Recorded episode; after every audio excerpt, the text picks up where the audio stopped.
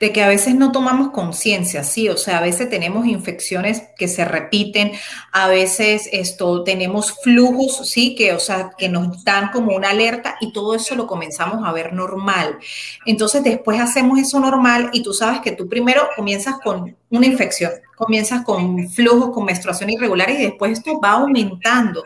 Entonces yo siempre hago ese llamado a que no dejes pasar infecciones que se repiten porque como tú dijiste, es un llamado de atención que nos están diciendo, oye, ¿qué tengo que ver yo en las parejas que me relaciono o a nivel de, las mujeres de mi, del linaje femenino, qué es lo que tengo que ver yo para sanar.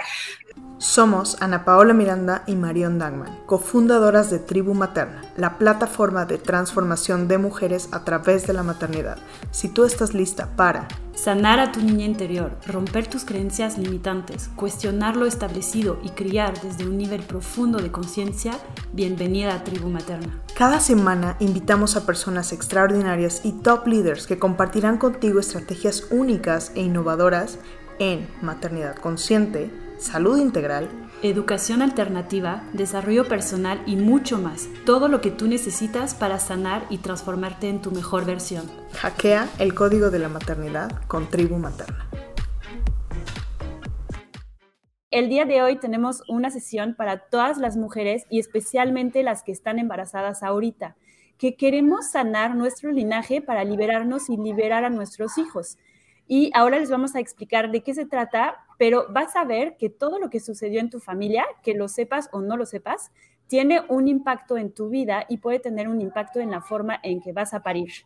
Para eso y platicar un poco más del tema, invitamos a Mimi Zambrano. Mimi es terapeuta transgeneracional, es especialista en sanación ancestral de conflictos con los padres y heridas de la niñez y es autora del libro Sanando a mis padres, transformando mi vida. Bienvenida, Mimi. Hola, muchísimas gracias. Muchísimas gracias, Ana y Mariel, por esta invitación tan bonita. Y bueno, gracias a todos los que nos están viendo ahora. Mira, en, tu cuenta de Instagram hablas muchísimo del útero, de linajes femeninos. Eh, cuéntanos por qué es tan importante sanarlo y sanar esta parte cuando somos mujeres. Sí, bueno, fíjate tú, el útero eh, cumple una función muy importante a nivel de información transgeneracional o mejor conocido como memorias uterinas, ¿sí? Dentro del árbol se maneja esa energía de las memorias uterinas que lo que significa es esas emociones, sucesos, traumas o acontecimientos que tuvieron nuestras ancestras, todas las mujeres que forman parte de ese clan femenino. Es como la acumulación de esos dolores, de esos padecimientos que ellas vivieron, ¿verdad? Y que no sanaron. Entonces, al momento de que vives esto, un suceso negativo en relación energético al útero y no lo sanas, pasan como esa energía, ¿sí? De hecho, todas nosotras estamos conectadas en esa línea femenina a través del útero. Hazte de cuenta que es como un hilo invisible que conecta tu útero con el de tu mamá, con el de tu abuela y así sucesivamente con el de la bisabuela. Sobre todo en el momento de la gestación. Ahí es el inicio de donde comienza esa programación que va como a dirigir mi vida, como que va a llevar este, estos sucesos o acontecimientos positivos o negativos y que tiene relación a los partos, a, cómo viene el bebé, cómo nace, todas esas cosas las podemos conseguir en esas memorias uterinas. Ok, entonces, solamente para clarificar, cuando la abuela está, espera, está embarazada de tu mamá, tú eres el pequeño dentro del, del, feto que es tu mamá y así lo que vive la abuela te impacta, no solamente a la mamá, porque eso ya lo sabemos, que las emociones que vive la mamá impacta al bebé, pero algo que quizás es más nuevo para ciertas personas, que no solamente impacta al bebé, pero impacta a los óvulos que están dentro del cuerpo del bebé femenino. Y de esta forma, lo que vive la abuela impacta a dos generaciones. Sí, totalmente. Bueno, a nivel de, de, memoria, a nivel de ADN, a nivel de los genes, ¿verdad? cuando tu abuela, cuando tu abuela estaba embarazada de tu mamá, tu mamá en su feto, en el embrión, ella ya tenía los ovocitos formados, es decir, que la situación que vive la abuela, sea positiva o sea negativa, esa información tu mamá la va a recopilar a través del proyecto Sentido. Sí, esos son los primeros programas con los que nosotras nos vamos a formar. Y esos ovocitos que tiene nuestra madre eh, van a recopilar esa información, o sea, es como la genética, como el ADN que queda allí, eh, eh, esa información energética. Entonces, ¿qué pasa? Que cuando tu madre queda embarazada de ti, por esos ovocitos, tú ya vienes con esa información que vivió tu madre dentro del vientre de tu abuela y que obviamente te la pasa a ti. Entonces tú vienes con doble energía, o sea, vienes con el proyecto sentido, se llama así, eh, la gestación, los nueve meses dentro del vientre de nuestra madre se llama proyecto sentido, que es la información, lo que yo absorbo, positivo o negativo, que vivió mi abuela y que vivió mi madre durante el embarazo. Entonces, los acontecimientos positivos o negativos que vivió mi abuela cuando estaba embarazada de mi madre, eso yo lo voy a tomar, energéticamente yo lo voy a tomar. Y lo que mi madre va a vivir conmigo, positivo o energéticamente, yo lo voy a tomar esa información transgeneracional queda allí recopilada. Pero no solamente queda recopilada eso, sino que venimos de esas memorias transgeneracionales de energía del útero, es decir, pasamos todo en cadena. Por lo general, cuando comenzamos a analizar la vida de nuestra madre, de nuestra abuela y de nuestras antepasadas, nos damos cuenta de que hay muchos patrones que se repiten a nivel de pareja, a nivel de enfermedad, a nivel de hijos, o sea, siempre hay un patrón que nos conecta. Yo tengo una pregunta en este aspecto en específico. Eh, por ejemplo, en la parte no solamente de la, de la línea, de la línea completamente de, vida, ¿no? O sea, hablando abuela, mamá, este, persona, mujer en ese momento. También existe esta, esta posibilidad de que existe de una mezcla con la pareja que tienes que absorba la energía a la pareja. Que tú absorbas una energía de, la generación de, o de los, del útero, de la energía que, eh, de la madre, de la abuela, de la bisabuela, de tu pareja. No, no. El, hijo sí, o sea, nosotros esto, de hecho, si tenemos un, hijo varón, o sea, si se nace un hijo varón, él, él también tiene la información de la abuela y también tiene la información de la madre y lo va a manifestar en la vida a través de las mujeres que lleguen a su vida. O sea, así es como se manifiesta. Pero yo como mujer, con mi pareja, puedo absorber, puedo absorber, perdón, energéticamente ciertas situaciones kármicas y a nivel de psiqui de él que me pueden afectar y si yo estoy embarazada, eso puede afectar a mi hija, ¿sí? Pero tiene que la persona tener como, como un proceso kármico difícil o como sucesos así donde yo me siento como atormentada, como que, por ejemplo, yo estoy embarazada y el papá de mi bebé eh, me está siendo infiel, entonces yo comienzo a vivir ciertos sucesos negativos o el padre de mi bebé fallece o me abandona. Entonces fíjate que eso es un trauma que me conecta con la pareja o si la pareja tiene varias mujeres y entonces yo, él empieza a tener relaciones con las otras personas y esa energía yo también la absorbo. O sea, la energía que él agarra de las otras parejas me las va a pasar a mí.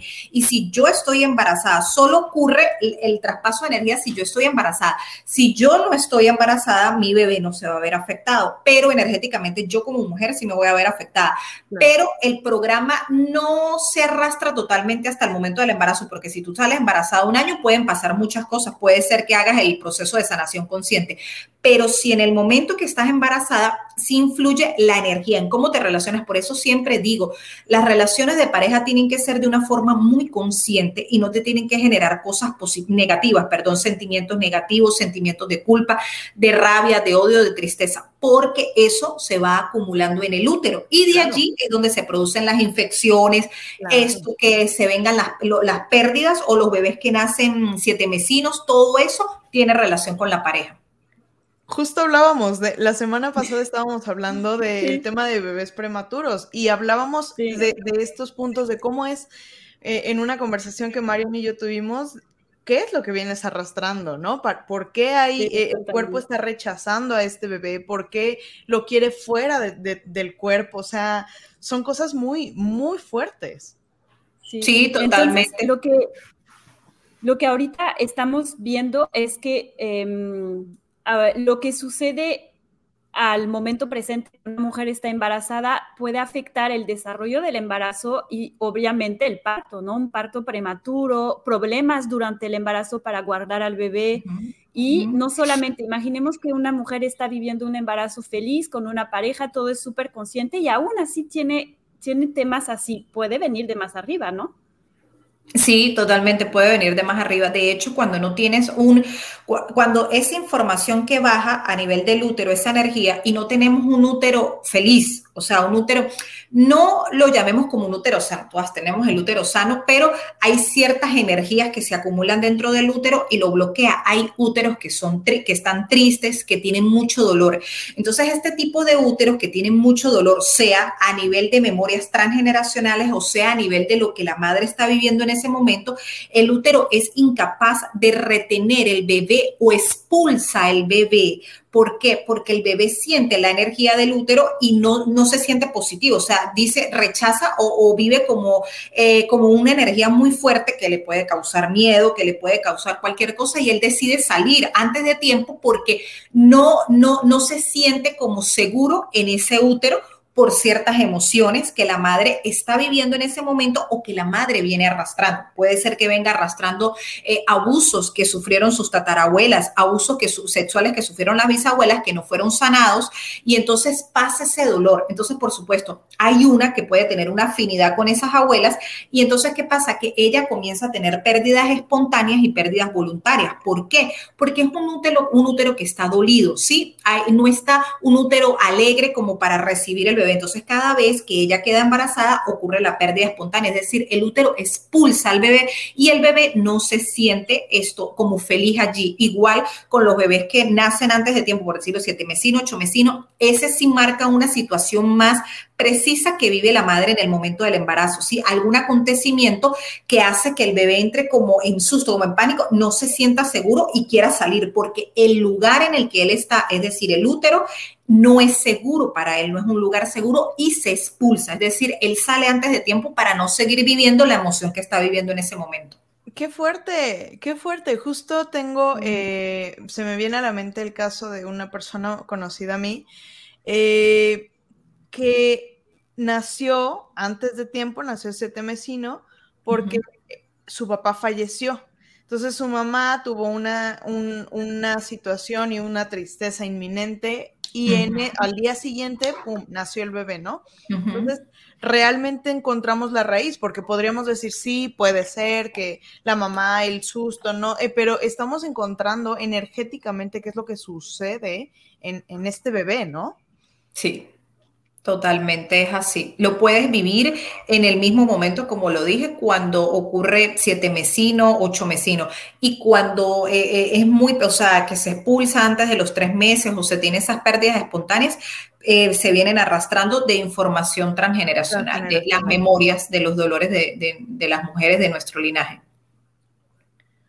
Es lo que iba a decir. Em, yo supongo que la forma en que trabajan es cuando sucede algo, no forzosamente un parto prematuro o abortos espontáneos, sino cualquier molestia en el embarazo que ya es algo crónico, ¿no? Infecciones repetitivas o un dolor especial, algo que te llama la atención, que dices esto ya es repetitivo. Eh, primero supongo que se ve qué hay en las emociones del presente con la pareja y todo, y si ahí no hay nada, se sube un, poco más, ¿no? Y ahí se investiga y, qué tipo de cosas se pueden descubrir em, entre la mamá, la abuela, la bisabuela. ¿Qué, ¿Qué te ha tocado ver que está impactando el embarazo de las mujeres en el presente? Es, muy buena pregunta y quiero comenzar con algo que dijiste al principio, de que a veces no tomamos conciencia, sí, o sea, a veces tenemos infecciones que se repiten, a veces esto, tenemos flujos, sí, que, o sea, que nos dan como una alerta y todo eso lo comenzamos a ver normal. Entonces después hacemos eso normal y tú sabes que tú primero comienzas con una infección, comienzas con flujos, con menstruación irregular y después esto va aumentando. Entonces yo siempre hago ese llamado a que no dejes pasar infecciones que se repiten porque como tú dijiste, es un llamado de atención que nos están diciendo, oye, ¿qué tengo que ver yo en las parejas que me relaciono o a nivel de, las mujeres de mi, del linaje femenino, qué es lo que tengo que ver yo para sanar. Pero todo eso lo hemos normalizado y no nos dedicamos como, como a, trabajar eso, ¿sí? Como a, liberar o a saber la raíz de esas infecciones. Esto, ¿qué podemos conseguir, Mario? Podemos conseguir abusos, ¿verdad? Esto, la abuela que fue abusada por el abuelo físicamente, psicológicamente, podemos conseguir pérdidas eh, de la bisabuela, por ejemplo, que los hijos nacieron y murieron a los meses. o él murió un hijo a los 13 años, a los 14 años, porque los hijos también tienen relación con el útero. Las muertes de los hijos prematuros. Y esto es común. Ajá, sí. Es porque, ah, digo, nuestras abuelas tenían, digo, mi abuela no, pero mi bisabuela tuvo 10 hijos. O sea, era súper normal y varios se murieron. Y varios, abortos. en ese tiempo, ¿no? En el Inter, sí, claro. Exacto. Y fíjate tú algo que dices que era, en los tiempos de antes era algo como normal. Entonces, ¿qué sucede? Que a veces, eh, eh, no sé cómo se llama la palabra, pero eh, las comareras, las que le, hacían como los partos en las casas, ¿cómo se llamaban? a las, las parteras. Ajá, las parteras, ¿sí? Entonces, si tú, o sea, porque normalmente daban a luz en, la casa, entonces nacía el bebé y el bebé, por decir, nacía y se moría al otro día.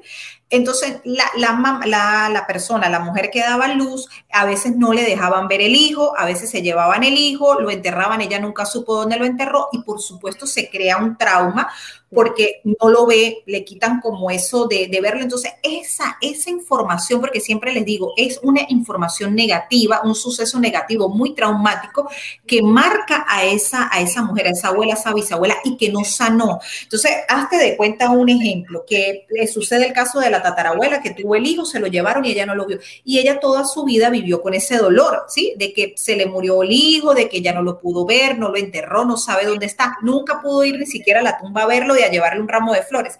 Ella muere con ese dolor. ¿Y dónde va a acumular ese dolor? ¿Cuál es la conexión? Las conexiones que ella tiene con su hijo en el útero, lo alojó en el útero. Entonces ella crea ese dolor y ese dolor lo que hace es que lo va a pasar. Recuerda que esos dolores son heridas que se transforman en traumas y el trauma que no es sanado, si yo no sano mi trauma, yo estoy condenando a mis próximas generaciones a que sanen el trauma que yo no sané. Lo que yo no resolví, alguien lo tiene que resolver alguien dentro del árbol, alguien lo tiene que resolver. Podrán pasar cuatro o cinco generaciones, pero alguien se tiene que hacer cargo. Ahí es donde entra la parte de con quién estás en resonancia.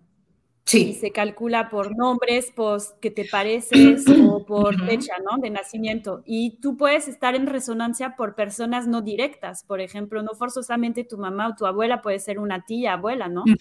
Sí, también, por supuesto. De hecho, a veces se salta una generación, a veces, a veces repetimos y no tenemos la información. Y la información está muy arriba, o sea, la información está con una tía abuela, con una prima, esto con la mamá de la bisabuela, o sea, realmente la podemos conseguir arriba, por eso siempre les digo, cuando hay algo relacionado con el útero en forma negativa, siempre hay alguien que ha vivido el dolor igual o parecido, porque fíjate tú que no necesariamente tienes que repetir la historia de igual forma, pero sí puede haber una similitud. Por ejemplo, eh, una abuela, eh, hazte de cuenta que la tatarabuela se le murieron todos sus hijos, o sea, tuvo seis hijos y todos fallecieron, o sea, ella vio morir a todos sus hijos, un ejemplo. Entonces tú eres doble de ella por la fecha de nacimiento, hazte de cuenta. Y entonces tú sufres de endometrosis, te sacan el útero y no puedes tener hijos. Entonces fíjate que la abuela se queda sin hijos y tú te quedas sin tener hijos. No repites el mismo, o sea, no repites la historia de la abuela, pero se cumple la lealtad que es no tener no hijos. Tener hijos, claro. Entonces es similar o parecido. por decir, el abandono, el abandono de pareja. El abandono existe de muchas formas. Hazte de cuenta que el abuelo abandonó a la bisabuela, se fue a trabajar del campo, se fue a la ciudad y la dejó sola y más nunca volvió. La abuela no volvió a saber más de él. ¿De qué formas entonces las descendientes de esa abuela van a sufrir el abandono? Eh, la mujer que enviuda es un abandono. La pareja se muere y queda abandonada. Eh, que la pareja viva con ella.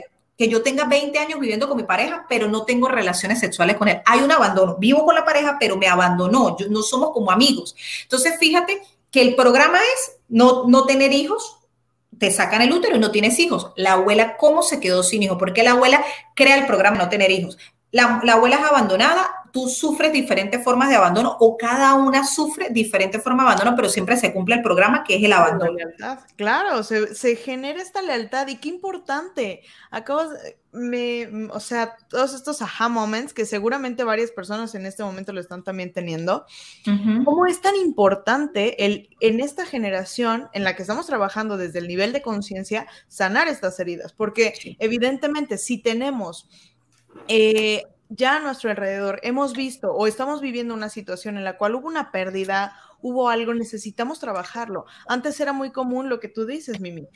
Se murió el bebé, bye, no pasa nada. Y no lo digas, y ya no lo llores, no lo ya, ya pasó. Pero ¿por qué lloras si solamente fue, eh, tenías menos de tres meses, ¿no? Entonces, todas esas cosas son importantes que se vayan sabiendo, se vayan hablando, se vayan haciendo conscientes y se traigan a, la mesa. Y en el momento en el que se traen a la mesa es limpiar, sanar y comenzar a trabajarlo. Empezar a saber que si lo trabajas aquí, entonces estás sanando tus generaciones venideras. Exactamente. y ese es el llamado, ese es siempre el llamado que yo hago a que realmente tienen que sanar, ¿sí? Estas cosas eh, no suceden ni siquiera, y, de hecho yo les digo a las, a, las mujeres, siempre les digo, mira, ese, esa enfermedad, no vamos a llamarlo enfermedad, ese malestar, ese malestar que tú tienes en el útero, sea una infección, sea un mioma, es solo una consecuencia de lo que, del sufrimiento que hubo arriba de ti con tus ancestras.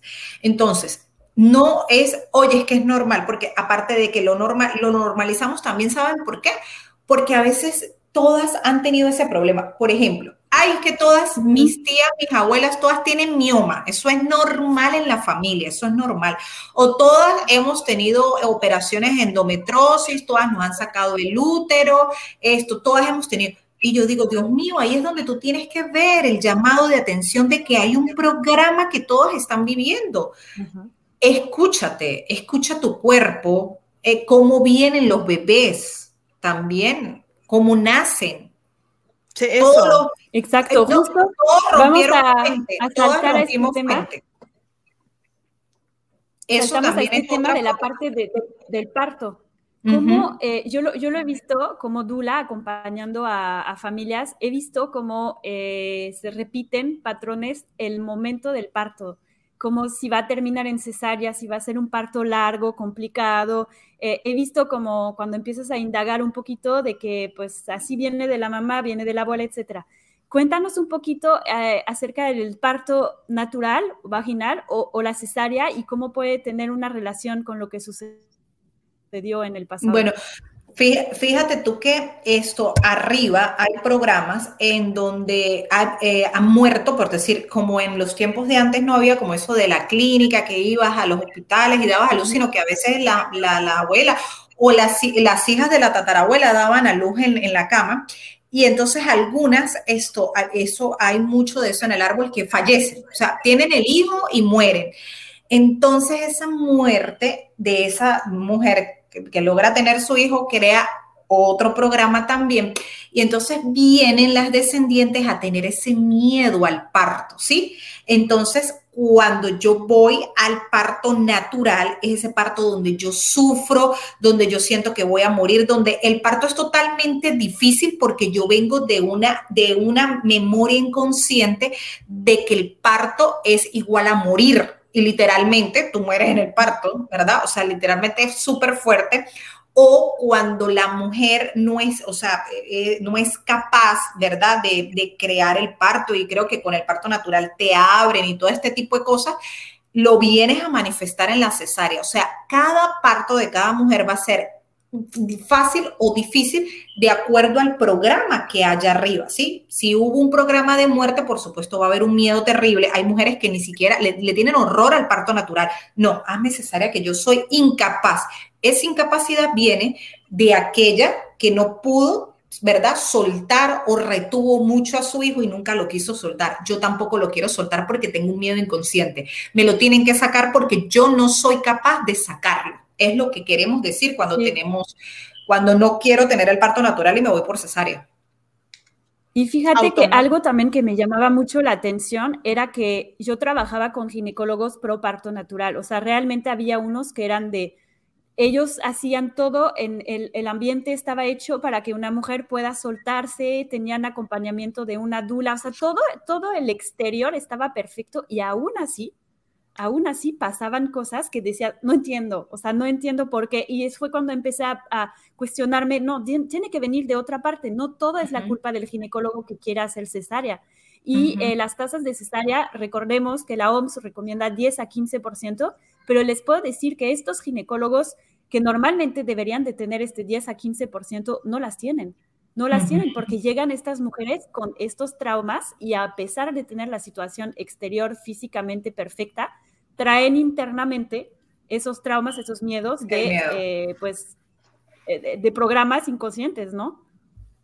Sí, igual cuando vas a quedar embarazada, la infertilidad, eh, la persona estéril viene de ese programa, de ese miedo de tal vez mujeres que perdieron sus hijos, eh, que fallecieron, y entonces lo que mandan es un programa de decir no tengan hijos, porque si tienes hijos se pueden morir, es doloroso. Entonces yo me convierto en una mujer estéril, es decir, no soy capaz de procrear porque arriba de mí hubo mucho dolor porque varias mujeres perdieron a sus bebés, murieron. Entonces yo vengo con el programa de que yo no voy a tener hijos porque hubo un sufrimiento muy fuerte con los hijos. Entonces yo prefiero no tener hijos y no, no procreo, no procreo. Tengo un corte de descendencia. De hecho, inclusive hasta la forma de, de la expresión, ¿no? O sea, eh, las cosas que la gente se dice a sí mismas y que se dicen en conversaciones, ¿no? Cuando están embarazadas las personas, ay, ojalá y sea niño porque las mujeres sufren mucho, ay, ojalá, este, o sea, como todas estas programaciones completamente negativas que vienen desde más allá, vienen desde atrás, de la mujer sufre, la mujer tiene que pasarla mal. Entonces, obviamente, si vienes de una familia que te te está pasando siempre esta información, no solamente desde la memoria celular, sino también desde la memoria verbal, evidentemente hay un miedo inmenso a, ser una mujer, a, ser una persona que tenga, que, que, cree vida, que genere este espacio para la, para la vida, ¿no? Sí, totalmente. De hecho, el árbol genealógico no solamente se mueve a través de la energía, sino también se mueve a través de esas creencias y patrones. O sea, el árbol está formado por creencias, como tú lo acabas de decir, ese tipo de creencias y por patrones. Y las mujeres y también los hombres se encargan de pasar esas creencias y de pasar esa información. De hecho, a veces esa, esa creencia te puede limitar. Por ejemplo, si vienen de mujeres que han sido abandonadas, ¿verdad? O que todas se han divorciado, entonces eh, tienen un tipo de creencia que las hace quedar así solas, que, que, no, que no tienen éxito en las relaciones de pareja. Entonces te pasan la información a las, que, a las mujeres, a las niñas, las que están creciendo, naciendo.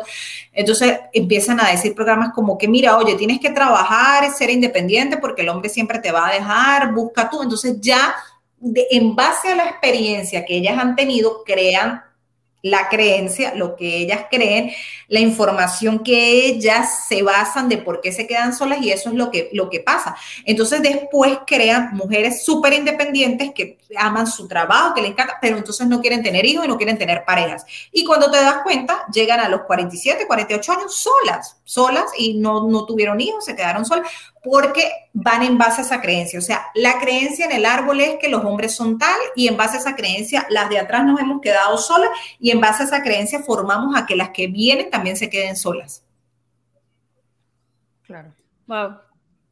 Es, es, impresionante porque realmente hablamos mucho de la libertad, de ser libres, de ser conscientes, pero a veces tenemos un pedacito de lo que que puede ser libre. O sea, pensamos que únicamente es nuestra forma de, pensar en la parte consciente y solamente para recordar que el consciente es 4% de nosotros, de nuestras decisiones, de lo que pasa en nuestra vida. Entonces, si no estamos tomando en cuenta esa parte del inconsciente que se pasa de forma transgeneracional, transgeneracional que se pasa en el útero, que se pasa cuando estamos en los primeros tres años, me parece que los primeros tres años que el niño está absorbando todo lo que está pasando en su entorno, no podemos ser libre completamente, o sea, en nada. En nada, absolutamente en nada. Hay que limpiar esas creencias. Yo siempre les digo a, a aquellas mujeres que van a salir embarazadas, esto, que quieren tener bebés o que ya los tienen, siempre les digo, lo que la creencia, lo que te dijo tu mamá cuando tenías 5, 6, 7 años, esa creencia te servía en ese momento, pero ahora, hoy en día, esa creencia no te sirve, tienes que modificarla. Lo que, por ejemplo, en algunas creencias que me consigo es que en los tiempos de antes, bueno, ahorita está un poco, eh, se está ah, trabajando mucho la crianza con apego, de que hay que tener mucha empatía con los hijos, ¿sí me entiendes? Algo que no había en el pasado, porque en el pasado, pues algunas madres eran como muy negligentes, por lo, ay, bueno, por lo menos mi mamá no estaba pendiente de mí, o sea, no es como ahorita que se fomenta el, el, el tú tener esa solidaridad con tu hija. Ajá, exacto. Entonces, eh, viene de crea, o sea, hay una creencia de, las abuelas, de la mamá, ay no, tienes que soltar lo que se desenvuelva solo, eh, no sé qué, no sé qué. Pero entonces algunas personas, eh, algunas madres, se pasan de soltarlo solo a ser descuidadas, a no tener ese cuidado con los hijos. Entonces pasan la información a las madres de hoy en día, pero ya cuando tú comienzas a hacer esa toma de conciencia que tú dices, oye, pero no está bien porque yo viví eso y entonces mi mamá pasó de, de, no, de ser descuidada, de realmente no darme ningún cuidado, entonces yo voy a ser diferente, entonces ya ahí cambias la creencia, ¿sí? O sea, ya ahí haces una modificación de lo que es bueno para tu mamá o malo y cuando tú tienes tu pareja o tienes tu hijo, tú dices, no, es bueno o. O igual pasa cuando sales embarazada. Cuando sales embarazada te dicen, no, mira que tienes que tener ciertos cuidados o no te tienes que cuidar o en la cuarentena tienes que hacer esto pasa de ser una creencia que tú quieres adoptar a implementar tu propia creencia y después esa es la que tú le vas a pasar a tu hija, porque cuando no utilizas la creencia de tu mamá, de tu abuela, tú estás creando una nueva creencia y esa es con la que se, haces como un corte en el árbol y creas un programa nuevo. Eso es increíble. Pues creo que podríamos seguir platicando horas, pero ya estamos a 12.35 y sé que tienes que, que tomar una pausa antes de seguir con tus consultas. Así que cuéntanos un poquito cómo te pueden contactar las personas. Mm, súper bueno. Me pueden conseguir en mis redes sociales como arroba sanando con Mimi. Y bueno, aprovecho para hacerle la invitación a todas aquellas chicas que me están viendo que el 11 de diciembre voy a tener el taller de linaje ancestral femenino, donde vamos a trabajar la limpieza del útero. Así que todas aquellas que quieran participar en este maravilloso ritual, me pueden contactar por mis redes sociales. Y bueno, chicas, muchísimas gracias a ustedes por esta hermosa invitación y bueno, espero haber ayudado a muchas chicas que nos están viendo hoy. Excelente, Mimi. De verdad que qué gusto este espacio, este tiempo. Es importante mencionar que es un trabajo conjunto. Si tú estás embarazada en este momento, es un trabajo primero de hacer conciencia, segundo de, encontrar un equipo interdisciplinario que pueda ayudarte, porque no solamente se trata de hacer conciencia, ya hiciste consciente, pero si tú no tienes las herramientas, no vas a poder desarrollarlo. Entonces, tener shortcuts, tener eh, atajos para poder sanar y limpiar, tienes que tener un trabajo con una persona que te ayude a sanar el linaje, pero que a la par tengas a una persona que te esté acompañando para, el para la preparación para el nacimiento. Y esto es muy, muy, muy importante. Justo eh, queremos mencionarles, eh, dentro de este espacio y este trabajo que nos comenta Mimi de la limpieza del útero, este es el paso como uno. Posterior a esto, si tú ya estás embarazada, recuerda que tenemos eh, actualmente dentro de nuestra plataforma ya un curso de preparación al nacimiento que va mucho más allá de únicamente prepararnos con posiciones y de únicamente prepararnos de manera física. Tenemos que ser integrales, tenemos que trabajar de una manera conjunta. En este curso te invito a que vayas a ver de qué se trata. Es un curso sumamente completo en el cual el acompañamiento es integral y es un trabajo a profundidad. Así que... Eh, Recuerda que puedes verlo dentro de nuestras redes, inclusive puedes darte una vueltecita a la Tribute Talk que tenemos con Marion Dankman, en la cual hablamos de, al respecto del curso. Mimi, muchas, muchas gracias por esta sesión, súper importante, creo que hay muchos aha moments para todas. Y pues vamos a platicarles eh, que vamos a tener algunos eh, temitas próximos. Síganos en redes, sigan viendo lo que vamos a, ir publicando y ya estamos a fin de año casi. Así que mil gracias, Mimi, por tu tiempo. Gracias a ustedes, bendiciones. Mil gracias, excelente tía. Bueno, bye, gracias. Bye bye.